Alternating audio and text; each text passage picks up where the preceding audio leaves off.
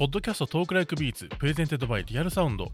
リアルサウンド他で執筆している私 imdkm と。同じくリアルサウンドほか各所でもインタビューや執筆活動音楽活動を行っている私姫乃たまでゲストの方々をお迎えして。現在気になっている音楽について解説や時には脱線しながらトークしていこうという番組です。そしてゲストには前回に引き続き cero の髙城晶平さんをお迎えしております。よろしくお願いします。よろしくお願いします。さて後編ではとっても楽しみな、えーテーマでお話をた伺っていきたいと思っております。テーマはワールドレコード発売10周年高木翔平が語るセロのディケイドです。よろしくお願いします、はい。とい。おで願いします。今年10年。ね、2021年っていうのが、えーセロのファーストアルバムであるうん。ワールドレコードがリリースされてからちょうど10周年、うん。というわけでまあこんな機会ですしということでせっかくゲストでもお招きしたこともあり改めてこのアルバムについてであったり、うん。まあ、そこからこの10年っていうこの、まあ、ちょうど2010年代から2020年代ちょっと頭にぐらいまでかけてのこのうん。うん10年間っていうことについてちょっと振り返りながらお話できればなとそうですいうね。感じで、はい。はい。すごいシンプルに聞きたいんですけど10周年ってどうですか、その、うん。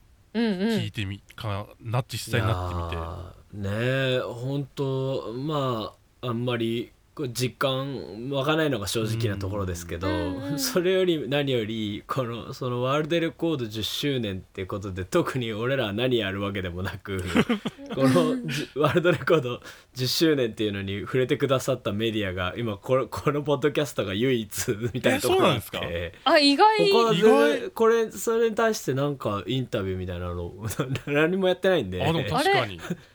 うん、多分誰も気づいてない。いや。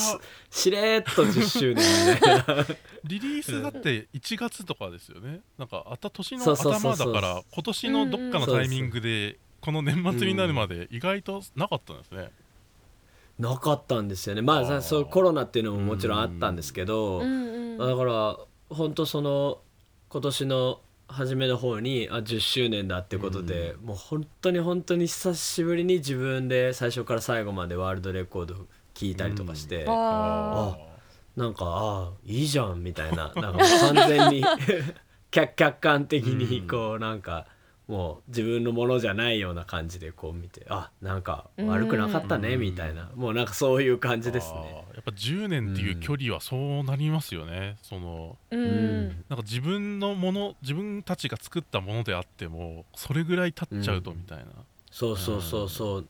こういろんなあらだったりとか、うもうこうすりゃいいのにとかなんでこうしてんのかとかそういうのいっぱい、うん。まあ浮かぶっちゃ浮かぶんだけど、うん。なんかそれより何よりもうほんとその頃のこうその世代に生きていた若者が、なんかすごいこう切磋琢磨してみんな友達だけの力でなんか新しいものを生み出そうとしている、こうあの、うん。うん情熱がまあなんかこううん。伝わって普通にこうそれに自分で感動するみたいあなー。そんな感じですうね。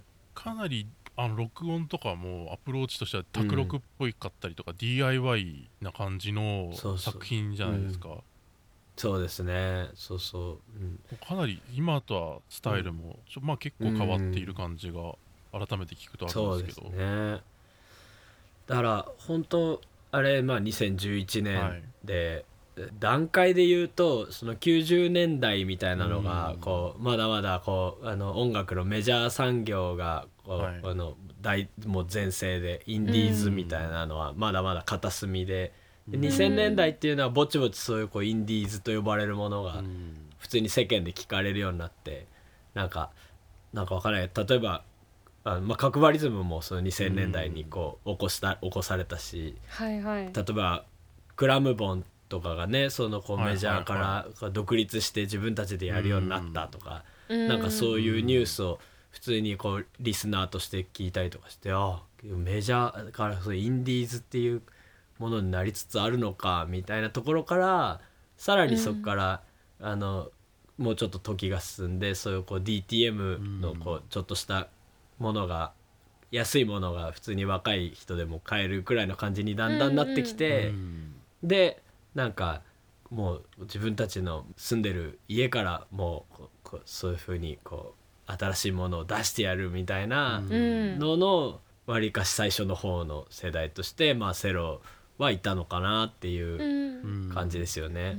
ん。セロの結成自体はず2000年代の前半03年とかうんうん。ぐらいですようね、ん。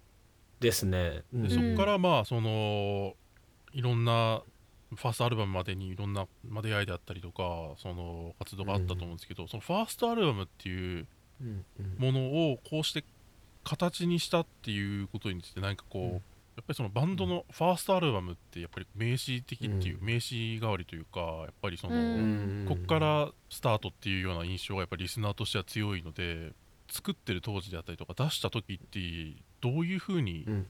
思っていたかとかって今でも覚えてらっしゃったりしますか、うん。うんうんえっとその僕個人に関してははい。結構焦燥感があって、ああーのうん。すすごいこうあんななんかのほほんとしたアルバム出しつつ心の中ではなんかすっごいこうあの急がないとみたいな、うん。あ。こうこう変わりつつあるこうこうもう時代にこう、うん。あのついていかないとみたいなこうなんか焦焦燥があってでうん。も荒内くんとか橋本くんとかも全然なくて、すごいのんびりしててなんか「おい!」みたいなことをすごいめっちゃ感じてた記憶がありますね。ううん。だから僕がすごいこうもう焦燥があったんで、そういうまあこうちょっと知り合いのこうあのつてでもう片っ端からいろんな人に聞いてもらおうみたいな感じで、うん。もういろんなところにこうあのワールドレコードのまだ全然デモ段階のやつみたいなのをいろんな人に配ったりとかする中で、うん。あの鈴木圭一さんが、はい。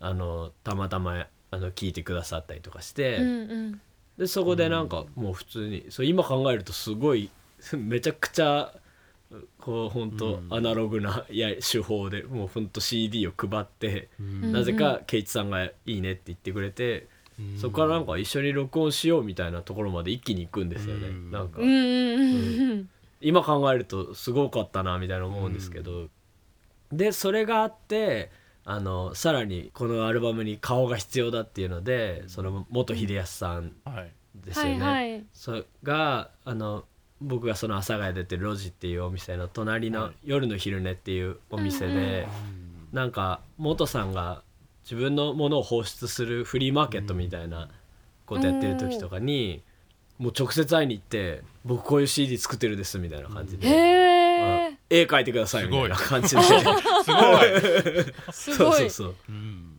もうめっちゃ自分で動いたんですよね結構。そうそうそう。だから角張リズムにあの持ってった時にはもうすでにジャケもあって CD もあってっていう状態で、あもうすごい。こうこういうものを出したいんですけどみたいな感じで。相当出来上がった状態で持ってたんですよね。ううんうんうんうん。そうそうそっか4年に結成してファーストが11年で結構ね間がありますもんね、そうそうそう、うんうん。なんか本当何やってたのかって感じですけど、うん。まあライブやったりとか本当ね今の若い子のネットとかを駆使してのあれを考えると本当にまあのんびりしてはいたんですようね。ん。うん。でもまあさっき話してた通り時代もやっぱちょっと違いましたよね、そうそうそううん。時代がね、まあ本当牧歌的って言ったらあれなんだけどまたちょっと違うんだけど、うん、本当なんていうかねそその時代の感じって絶妙に説明しがたいところがあるんですけど、うんうん。なんかね変なユートピア感もあったりとかして、うん。あのそれぞれのエリアにそれぞれのローカルヒーローみたいなのがこういて、うん。なんかでライブハウスもこうそれぞれこうなんかにぎわってて、うんうん。特に僕たちの周りなんかで言うとその足立礼三郎っていう人がうんうん。四谷の区民会館みたいなところの音楽室みたいなところを使って、もうそのノルマとか一切ないところで、もう自分らでそういう場を立ち上げていこうみたいな動きだったりとか、うんうんうんうんでまあ僕は僕でそう路地みたいなところを根城にこういろいろ活動していこうとかな,、はいはい。なんかそういうこう小さいながらもこう成り立ってるうん。こうコミュニティみたいなのうん。がなんかいっぱいあったような。しかもそれをそんなにネットも必要とせずみたいな。うん。なんかそういう感じがなんかあったんですよね。割と居心地はすごい良かったんですよね、うん。その感じは。そっか。うん。なんそう。かあの時はネットを使うってなるとこうネットを使ってるっていうのがまた一個結構大きいキャラ付けになってた気がしますねそうそうそう。0年代って。確かに。それこそ僕の周りだと豆腐ビーツとか、ああうん。そうですよね。やっぱ、まあ、地方にいたりとかあるいはこう遠くに離れた人とこのコラボレーションとかって作品の広め方とかでやっぱりインターネットがすごい重要だった、うん。特にそれこそ2010年前後ぜ0年代後半とかってそんな記憶がやっぱ僕もあるので、確かに確かに、うん。その一方でやっぱこう東京のそのある種ローカルなシーンというかコミュニティみたいなものの中で育まれたものが、うん。ワールドレコードっていう形であのタイミングで出たっていう、そうですね、うんもうほんとそんな感じですね、うん。だから、うん。そういうこうある種さなぎの状態が長すぎたバンドで、セロっていうのは、うん。あうん。あんまりにあのいい湯加減のこうあのコミュニティがあったもんで、うんさなぎのまんま蝶々になることもなくずーっとこういてそれがそのままこうアルバムになっちゃってだなんかすごい僕がよく言うのはそのネオテニーのバンドだってよく言うんですけどうんうんうんうんもうよ養成成熟なところがちょっとあってなんかそそこがやっぱ改めてそうセロのすごい変わったとこだなみたいなのをこうんうん。の10周年で結構思うところは多かったですね。うんあーなんかでもすごい今思い出したんですけど2011年って震災があったじゃないですか、うんうん。私2009年にあの地下アイドルの仕事始めたんですけど、あー。11年からって勢いがすごくてアイドルの。なんみんながこう癒されたいじゃないけどなんかそのそんなには激しいリアルなものとかいらないみたいな雰囲気がすごくあったのでもしかしたらそのセロのそういう部分が結構みんなに刺さってたのかもしれないですね。あー結構あありえますねそういうのもね。うん、ん。確かにね自分らも結構そういうの必要としてるようなところあったかもしれないし。うんうんうん。いやみんなそうですよね。うん。まあ、くしくもワールドレコードもやっぱりその震災の、まあ、直前2ヶ月前ぐらいに出てるわけですよね。その発売日があの1月の末とかなので、そうそうそうすごいまあやっぱり作品の需要っていうか、まあ、そのリスナー聞く人とかにとっても、うんやっぱりこの持ってる意味が多分うん。2010年代の前半ってそういうのがすごい目まぐるしかったなってやっぱ震災の記憶の生々しさもあって、うんうん。聞こえ方は全然変わっちゃったみたいなってすごいあったような気もして。うん。ご自身ではどういうふうにそれはまあいろいろ発売当時のインタビューとかでも語られたりとかしてたと思うんですけど、うん。今から振り返ってみるとあのワールドレコードから、まあ、ロストシティみたいなぐらいの時のことってどういうふうに記憶されてますか、そうですよね。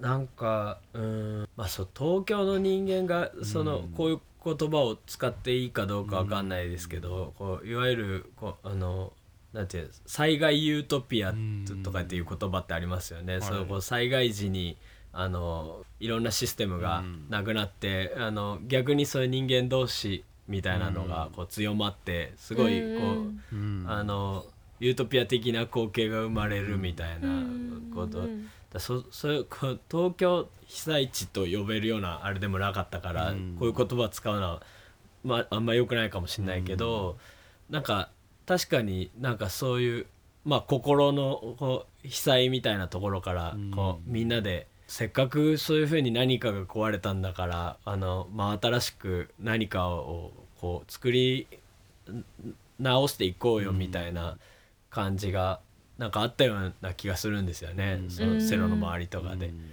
でなんか、まあ、そういうこうムードのプレイリストにこう、なりうる音楽を今自分たちはやってるんだみたいな気概がなんかすごいこう当時あったような風に記憶しててだから「マイロストシティ」なんかまさにそうで、なんかこうそういう震災なり何なりがあってその現在進行形で続いてるいろんななんか不安なこととかあるけど、なんか反転してすごいこうなんかユートピアみたいなものをなんか作る契機になりうるんじゃないのかみたいな、うんなんかそういうねなんか若者の特有のって言ったらあれですけど、こうなんかそう状態みたいなのをすごいあのアルバムにめちゃくちゃ入ってるなって思いますね。ちなみにそのあたりそのあたりってまあ要するにこう、初うん初期って言っていいのか分かんないですけどその最初うんのうん方のワールドレコード、うん。それこそワールドレコードとかってご自身で聞き返したりとかってされてました、いやもうだから本当この10周年になるまで、ワールドレコードに関しては本当聞いてなかったですね。マイロストシティはごくごくたまにちょっと聞いてみたりとか、まあ普通にこうライブで用意する必要があって聞いたりとか、うん。そういうのありましたけどなんかもうワールドレコードに関してはもう本当あのそうハッピーエンドのゆで麺じゃないですけどそのはい。終作っていう感じの,、あの自分らの位置づけみたいなのがあったから。うん。なんかよう聞けんなーって思ってたけど、はい。うん、だからもう本当にこう10年ぶりに蓋を開けてみたみたいな感じはあるかもしれない。ライブではあんまりセットリストには入れてないっていう感じでもね最近また結構入るようにここ2年3年くらいまたうん。結構取り上げるようにはなってましたけど、はいはい。でもそのもっと前になるとあんまりうん。なかなかうん。もう大停電の夜にとかもう本当にごくたまにしかやらないみたいな感じだったかうな。ん。あただその何年か前にそのアジアツアーに,、はい。はい行ってで中国何か所か回ったりとかした時に、うん。やっぱり YouTube でこうあの見られてるっていうのがうん。大きくてはい「大停電の夜に」って曲をやった時のもうわーってこう 大盛り上がりはいはいはいはいしたんですよねその中国の,、のお客さんの。でうわーみたいなもう大スターみたいなこう あの曲やってくれたみたいな感じがあってうん。ああそういう重要というかなんていうかあ、うんうんうん。そういうふうにこう待望してた人もいたんだなうん。みたいなことを気づかされたりとか、うんうんうんうんうん。ありましたね。うん。やっぱりその終作みたいな位置づけがあったっていうようなことをちょっとおっしゃってましたけどなんかそう思うポイントみたいなのってあるんですかね？こういうところが何か不満だったとか、具体的にあったりするんですかね、いやまあ不満は本当 そうそう自分のこうたちのスキル含めとか、うん。こういろいろソングライティング的なところでも、うん。なんでこうしょっちゅうゆっくりになって速くなったり何なんだみたいななんかこうなんか思ったりとかうん。するとかすごいあるんですけど、うん。なんだろうな。本当ねあれはなんかちょっと落書き帳みたいな感じっていうか。うん本当そのこうあの今までそういうレコーディングみたいなのうんはどっかそういうしかるべきところに行ってなんか誰か偉い感じの大人の人がこうドカッと座ってるところで何か波形をこうやってカチカチやってもう未知の作業によって出来上がるものみたいなのが橋本くんが普通にノートパソコンでいつもの練習スタジオにパッと持ってきて2本か3本 うん。ドラムの前にポンポンポンってうん。適当にマイク置いて「もう取れた」みたいな「ドラムの音が聞こえる」みたいな いやもうもうなんかもうそういうはいはいはい。そういうよもう喜びでこう作っていってるような感じだからすっごい使える技術を全部使おうみたいなうんなんかこう右から左にオートパンしていく面白いみたいな。全部全部動かそうみたいな。こんなやったらこんな動いてたりとか。あのやったらするんですよワールドレコードっうて。なんかもうほんとそう落書き帳なんですよね。ううんうんうんだからそだもうそのライブペインティング的にその場その場は面白いけど、うん。それを改めて見返したりしないみたいな。ん。なそういう感じななんですよるほどうん、そっか。そうそう、うん、やっぱそういうのってこうリスナーと作り手でうん。違いますよね印象がね。確かに、ね、作ってる方は知ってるから。うん。そうそうそうそうそう、うん聞いてる側としてはこうそういう遊びみたいなものが散りばめられてるのこそがなんかこう魅力に思えたりとかやっぱりその、うんうんそういうのってだんだんこうある種なんていうのかな、ライブバンドみたいなその身体性みたいなのがサウンドからもどんどんこう如実に出てくるような印象があって、うん。そのグルーブの多様性とかその演奏自体うん。のその、まあ、サポートのメンバーの皆さんとかのうん貢献も含めてそういう印象があって、うん。ただやっぱワールドレコードってもうちょっとこううん。卓録で、うん。それこそなんだろうななんかこうもうちょっうん。とサンプリングとかで作られてた音楽みたいなものうん。にちょっとこう近いそういうその喜びみたいなのがセロのアルバムの中では特にあるものでそれが好きっていう人も多分うん。リスナーとしては少なくないのかもなっていうふうに思いますね。いや本当僕もそう思いますね。うん。なんかうん。いまだにそういうあれやっぱ最高ですよみたいな風に言ってくれる人みたいな、うん。確かに最近になって分かるようになりましたね。確かになみたいな。あれはあれで確かに良かったなみたいな。最近になって思えるようになっうたん。うん。やっぱね。10年という年月があってこそのうん。作り手側なりの受け止め方がまたできたという。うん。うんなんですね。だってもう本当やっぱ10年前そのこの間豆腐くんとなんかライブで会った時はいはいはい。喋ってましたけど、豆腐くんそのと当時その神戸のはい。誰も遊びに来ないライブハウスみたいなところで、うん。あの女王蜂のアブちゃんとかがソロで出てて、はい。えー、木魚叩いて歌ってたって言ってました。よね10年前。そうそうそう。そう今じゃ本当考えられないような、ところ。10年前は木魚叩いて歌ってたんだから。いやまあそりゃセロもそう変わるよなみたいな いや面白かったです。いや10年すごいなねえほんとね。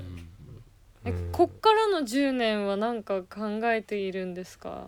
こっからの10年まあだからほんとさこの10年セロっていうのが何,、何かこう積み上げていくような活動っていう感じが全然なくて、うん。そ一回一回プロジェクトを立ち上げては終わらしてもう、はいはいはい。あのうん結成しては解散してるような印象なんですよね。僕なるほど僕らにとっては。そのセロ一枚一枚結成しては解散してるような。うん。でサポートメンバーとかもやっぱあの毎回変わったりとかはいこうして、うんうん。第1期第2期第3期みたいな、うん。こうい今は結構つあの割と長く続いてるんですけど、うん。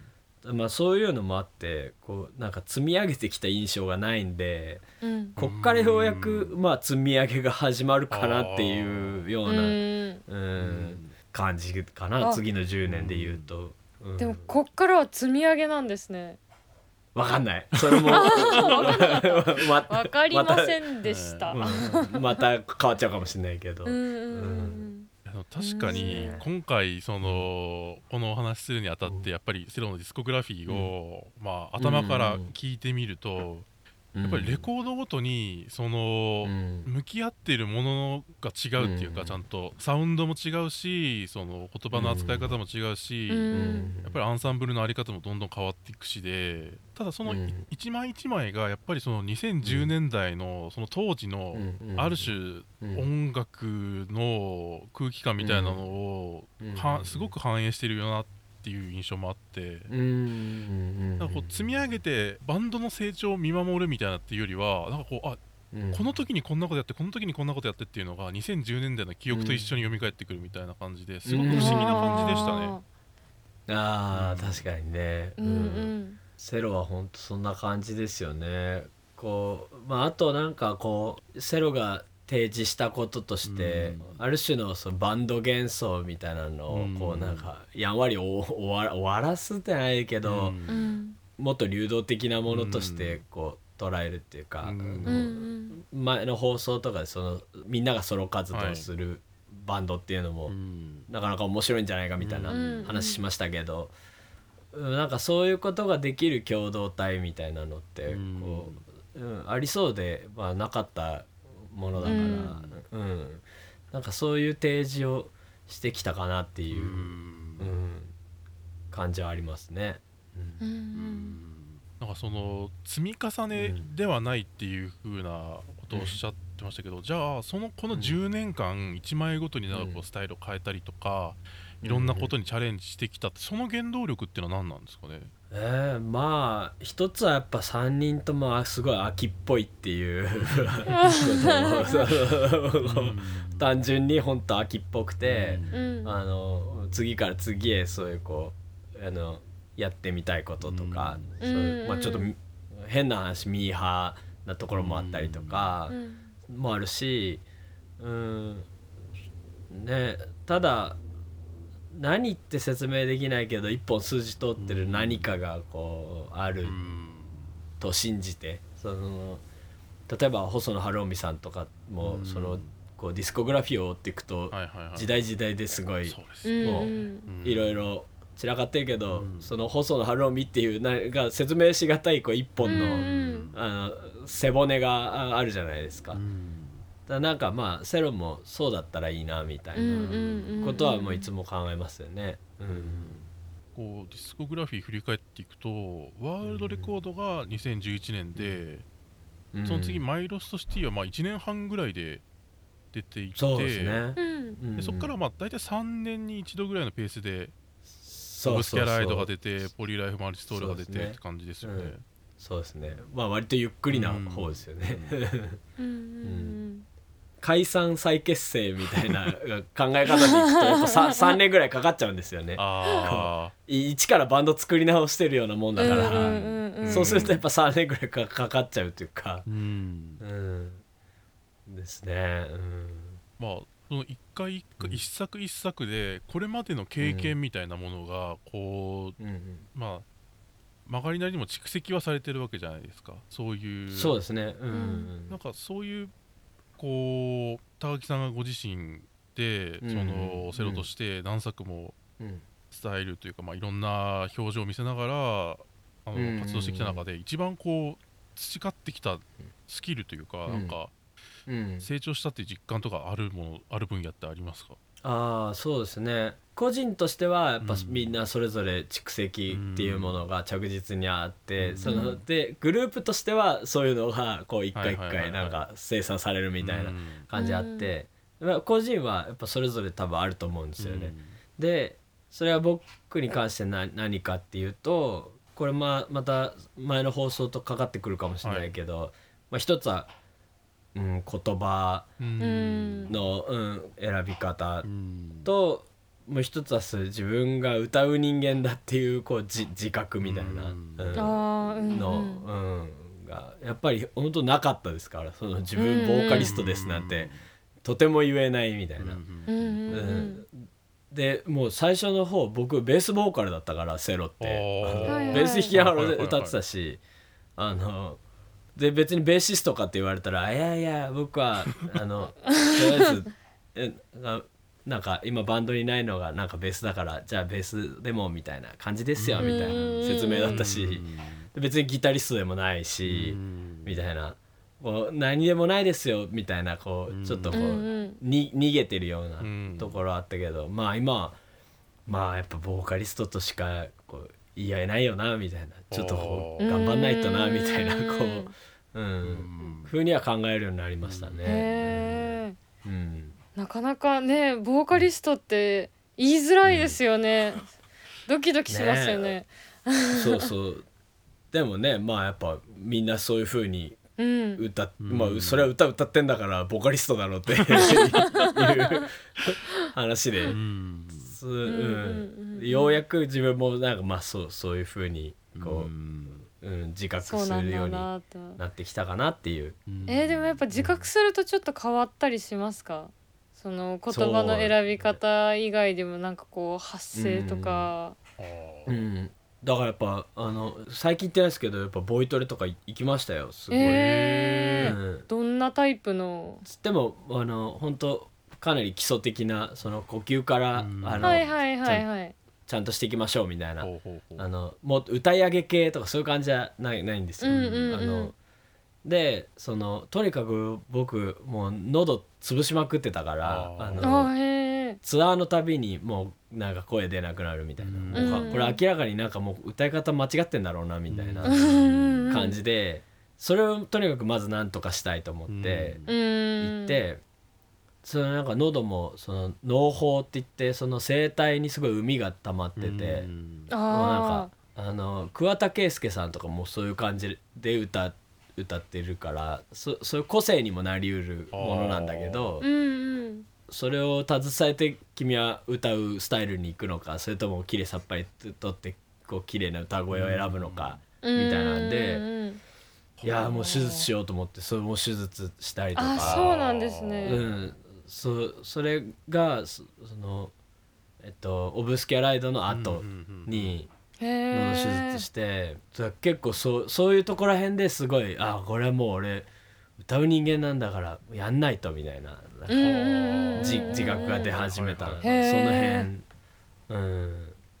ですね。ちなみにそのうん。高木さんから見て他のメンバーでそういうなんかこう変化みたいなのを感じたことってありますか？その本人たちの言葉じゃないんですよ。こう見てて。はいはいはいはいはい。変わったなみたいな。えーっとね荒内くんとかは最初の1枚目2枚目とかは、あの本当引っ張られてきてやってるような感じが結構大きかったっていうか、あの一応まあ自分もちょちょっと曲書いたりとかするけど、そんな引っ張っていくような感じではなかったんですよね。むしろ俺と橋本ちゃんがすごい主導になってっていうか、おー。あの1作目2作目まあ3作目もですけど、もう橋本くんがミックスやってたし、はいはいはいあのうーん。そそういうイニシアチブを持ってたから、うん。あのアラピはどっちかっつうとあの割と引っ込んでたようなところあったけど、オブスキャライドぐらいからもうすごい開眼してこうガーッと引っ張っていくようになったんですよね。だそういうこうプレイヤー的な改革みたいなのをもう言い始めたのもやっぱ荒内くんだったしそのいへえやもっとそのインディーズ根性みたいなのでこう下手でもアイディアでなんとかなるみたいな時代はもう終わるぞみたいな感じあ すごでい強い強い強い。オブスキャライドあたりでもうなんかこれからはもうちょっと技術の時代にこうあの揺り戻しが来るからみたいな感じで。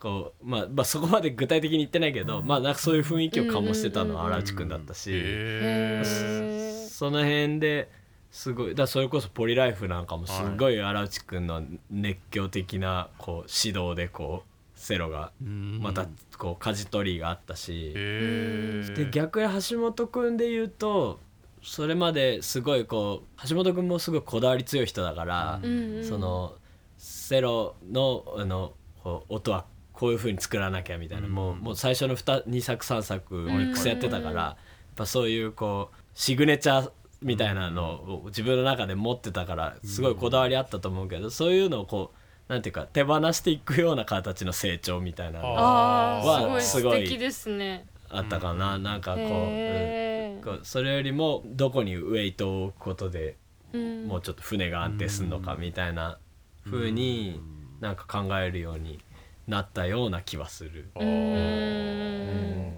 すごいそれぞれの成長が。うん。まあね、やっぱ 10, 10 10年年でねですよね10年すごい。確かにでも今お話伺ってるとすごいこう解散再結成解散再結成感ありますね。そうそうそうそうそう、思いを新たに、うん、へえそう。だまあなんかまあフレフレッシュな感じはしますよね。なんか毎回こううんなんかやっぱりそのオブスキャライドの時も、うん。あのネオソウルとかファンクによってうん。現代ジャズみたいなそのリズム解釈みたいなのも含めてっていうのから、うん。ポリライフマルチソウルでもうちょっとポリリズムとか、えー変わったリズムの探求みたいなものにこううん突き進んでいくときにやっぱそこでやっぱ荒内さんが言ってたようなそのプレイヤーのその力量みたいなものがそのシビアに試されるような領域うにん。突き進んでいった結成果としてやっぱりそのうん。ポリライフとか絶対あったんだろうなって今ちょっと、うねん再確認しましたね。そうだからオブスキュアライド僕がよく言うのは本当オブスキュアライドってギリギリ間に合ったアルバムっていうか、はいあの、うん。あれがこうちょっと1年とか遅かったらすごいダサいアルバムだったみたいな風にも思ったりとかして、うん。っていうのはなんでかっていうとオブスキュアライド出したりとかしたすぐ後にこうサチモスとか、ウウォンクとか、はい。あもうほ本当に本当のプレイアビリティのバンドがうん。こうドドドって出てきたんですよね。でもうなんかあれより遅かったらなんかすごい別にうまくもない人たちがなんかそれに挑んでるみたいな見え方になってあのやばかったなみたいな、それより前だったから、なんかあのそういうプレイアビリティみたいなの追いついてなくても、なんか、あのそうそういう門を開いたみたいな、うんあの風な位置づけにこうタイミング的になったっていうか、うんうん。もうもう本当はそういうこうムードはその前からもうあの、うん。こう生成されてたと思うんですけど、うん。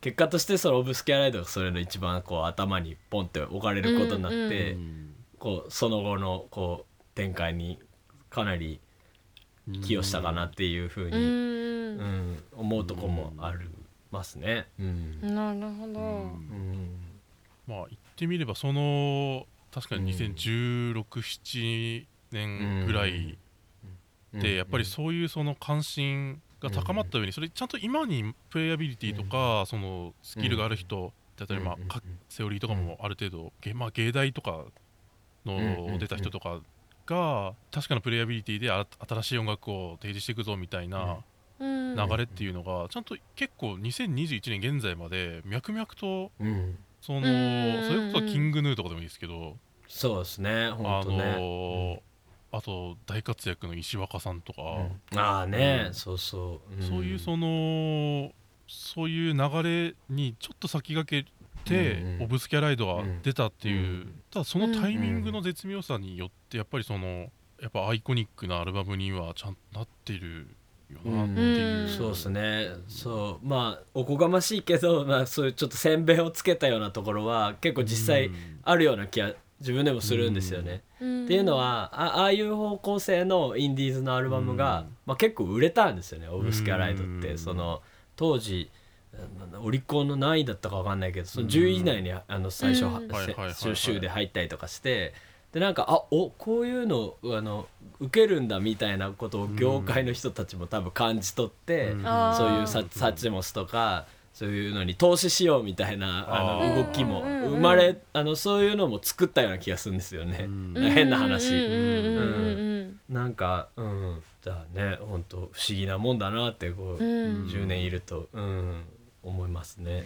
なるほどうな、ん。でそこからポリライフマルチソウルになると、んうん。そのその頃になるとサポートメンバーの小田さんとかうん。白道さんとか、うんうん。古川そのマク君とかね。その、それこそ芸大卒で、うん。そのうんうん。いろんなそのディシプリンっていうかその領域を、まあ、アカデミックなもの、うん。ポップなものあるいはまあインディー、うんアンえアンダーグラウンドオーバーグラウンド、まあ、いろんなも言い方でもいいですけど、の交差するような人とのそのつながりみたいなものもセロってバンドとしては持ってるわけじゃないですか、サポートとしてあの関わることで,、うん。ううんん。本当ですね。はい。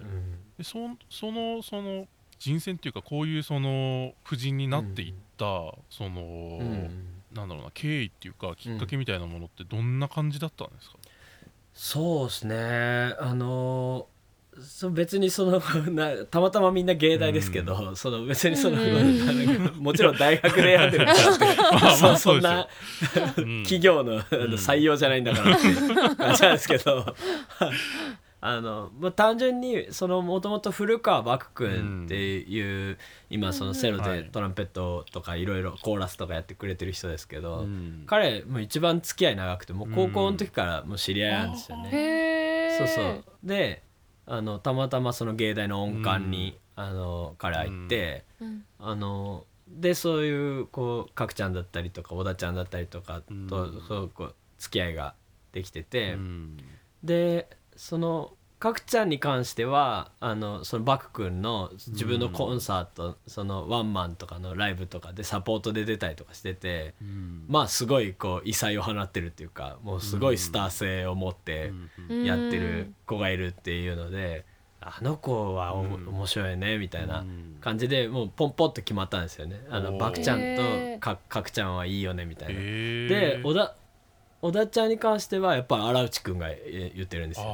あの荒内くんがあの小田さんもうん入れたら面白いと思うみたいなうん。感じで、そう。んだからこれまでそのあの管楽器トランペットとかサックスとかで割とこうブラスセクションっぽいことを結構やってたうん。ものの代行として、あのそういうのを全部こうしあのシンセに置き換えていこうみたいな、うん。そういう上で、うんその小田さんいた方がいいみたいな感じで。へそういう決まってったと思いますね。うん。それぞれ結構そのちょっと違う文脈からこう集まってきてうんうん。現在の形になってと。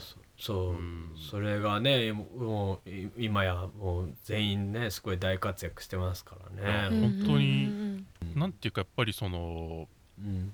2010年代後半から今にかけてのそういうミュージシャンの盛り上がりみたいなものの、まさに渦中にあうん。のセロもいるっていうのがやっぱり面白いところだなと思っていて、うん。ううん。ん。なんか前ミュージックマガジンが2010年代ベストみたいなのを出してたんですよね、うん。あの、はいはい。2010年代邦楽ベストみたいな。はいはいはい。あれでなんか出てくる作品のちょっと統計取ったら、あのうん圧倒的に201819ぐらいが多いんですよ。うん78、9ぐらいが。へミュ,、うん。ミューマガ的にはあのミューマガが2021年に2010年代を振り返ると、松が一番暑かったことになってるっていう。やっぱー1819が熱い、でもやっぱそこにやっぱりそのポリライフマルチソウルとかも確実に引っかかってくるし、はいはいはい。なんかそういうなんかあの、もちろん2011年のワールドレコードっていうそのファーストアルバムから始まった10年の中でも全然こう、アルバムごとになんかこう、うん何かのちゃんとうん芯の食ったところにいるうんような感じがすごいするんですよね。うん。うん。まあ本当ですね。確かにこの10年の本当そういう音楽のうん。すごい七曲がりの仕方は確かにそのうん。あのワールドレコードからポリライフの流れを追ったら結構意外とこう連動してますよね、うん。なんか。うんうんうんそういうとこあるかもしれない、ちなみにあえてここまであんまり言わなかったですけど、うんシティ・ポップっていうくくりがまあうんい。まだにこうちょっとバズワードっぽく流通しているじゃないですか、うんまあ、うんそろそろ総括のタイミングだなみたいな感じで、まあ、本とかも出ようとしたりとかしますけど。でそのセロもある時期ってやっぱりそのシティ・ポップっていうくくりの中でうん。その紹介されたりとかもしてたと思うんですよ。まあそのもちろんその繰り返しそういうくくりに対する違和感とかそのうん。作品の中でもそういうのに引き寄せのあるそのフレーズを振りうん。打ち込んだりとかしてきたとは思うんですけどうん。なんか今そういうふうにそのかつてその当時まあ2011年とかワールドレコードとかうん。マイロスシティでそのし都市っていう主題をすごい正面からずっとあの言ってみればアルバムごとに向き合ってきたと思うんですけど。うん。そういったそのご自身の活動とそのバズワードみたいに流通しているシティみたいな言葉の関係みたいな、前時あさこさんが来た時にも同じような質問しちゃったんですけど、うん。やっぱり。そうですね。あれ素晴らあれ素晴らしかったですね。あありがとうございます。なんでやっぱちょっと気になっちゃうっていうか、うん。確かにね。だってそれってその本当ワールドレコードの時からも言われてていまだにそのワードが生き続けてるって、うん。他、にそんな10年もあのうん。賞味期限が切れてないワードなかなかないですよね。いや本当誰も多分もうポストダブステップとか言ってないですからね、ね。確かにね。それよりもシティ・ポップの方が生き残ったなんてね。考えてみりゃ驚きですけど、うん。でもそのやっぱ僕の本当当時の肌感覚で言うと、やっぱり、まあ、時あさこさんとかはもちろんそうなんだけど、うん。そのもうもうちょっとそうこうストリートなこう、うん。あの観点で言うと、うん。その正当的にシティ・ポップっていうのを再検討してたのはその、横浜の PPP ってパンパシフィックプレイヤーっていう、はいその、うん。うんうんドリアンさんとか、はいはいはい。まあ本当いろいろミスターメロディーとかそのはい。ミスメロさんとか、あのあの辺の横浜の人たちとか、うん。まあそとひひとみといさんとか、はいはいはい、うんうんうん。がもう本当に、うん。あの割と早い段階でシティ・ポップっていうことをこう再検討し始めてうん。やっててでまあなんか普通にお客さんとしてうん。そのライターの磯部さんとかに連れてってもらってそうそうおうんうん。江ノ島のオッパーラとか遊び行ったりとかしてうんあ今こういう風に達郎がかかったりとかしてこういう風うにん。若い人たちがそれで踊るんだみたいなのを目の当たりにした経験がなんかあるんですよ。僕にとってはあれがすごい正当なはあのシティ・ポップちゃんとこう、あの連続性のあるはい。シティ・ポップとしてのもので,、でセロがシティ・ポップっていうあのタグを貼られちゃったことでなんかそう割れちゃったんですよね。なんかその正当的に連続性のあるシティ・ポップっていうのと、音楽でいうシティ・ポップっていうのから外れるんだけど、うん。都市のことを歌ってるからうん。シティ・ポップですよねみたいな、うんあのこう系譜とになんか分かれちゃって。うん。そっからなんかある人が言うシティ・ポップって言ってるのと、また別の人が言ってるシティ・ポップっていうので全く違う話をしたりとかしてるような現象が結構生まれちゃったんですよね。ありなんかますねああれこの人が言ってるシティ・ポップってどれだみたいな、うん。あのことがなんか生まれちゃったりとかして、なんかその辺すっごいややこかったんですよね、うん。なんか、うんうん。あのでそう僕らみたいなのがいたせいで 例えばその後にこういるネバヤンとかもシティ・ポップって言われちゃったりとかなんかその辺のはい。下手したらダンとかまでなんかシティ・ポップとか言われちゃったりとかしたりしてなんかもう昨日かわいそうだなみたいなごめんなみたいな感じで。なんかすごいだからそういうこう、うん。あのかまあ、勝手につけられたタグなんだけどなんかお、うん。負い目を感じたりとかうんなんかうん。してましたね。うん、うんなんかややこしいことになっちゃったなみたいな。うん。やっぱクラブとかそういう現場でレアグルーブ的にかかって再解釈されてたみたいな、しそれこそ本当に山立がクラブでかかるみたいな形のうんうん。需要とまた別のシティ感みたいなものの分裂って僕も結構感じてて。やっうん。ぱクラブでなるレアグルーブ的なものじゃない謎の領域ってやっぱりあったなって思いますね。ね、うん。そうそう。だからねそう海外からシティ・ポップ求めてレコード買いに来る人が「うん、これもシティ・ポップって書いてあるな」って言ってそういうこう その人が使ったはいはいはいあ全然「え？みたいな感じになっちゃわないから、うん。なんか。不安ですけどね。うん。いやそれはねそれでいいいい出会いとして、まあまあ何確かかに確かに。何かが生まれる出会いがあるかもしれないんで。うん、クリエイティブミスリーディングうんがあるかもしれない。いやかなりとっぷりお話聞いてうん。いやなかなかお面白間いただいちゃいましたけど、うん。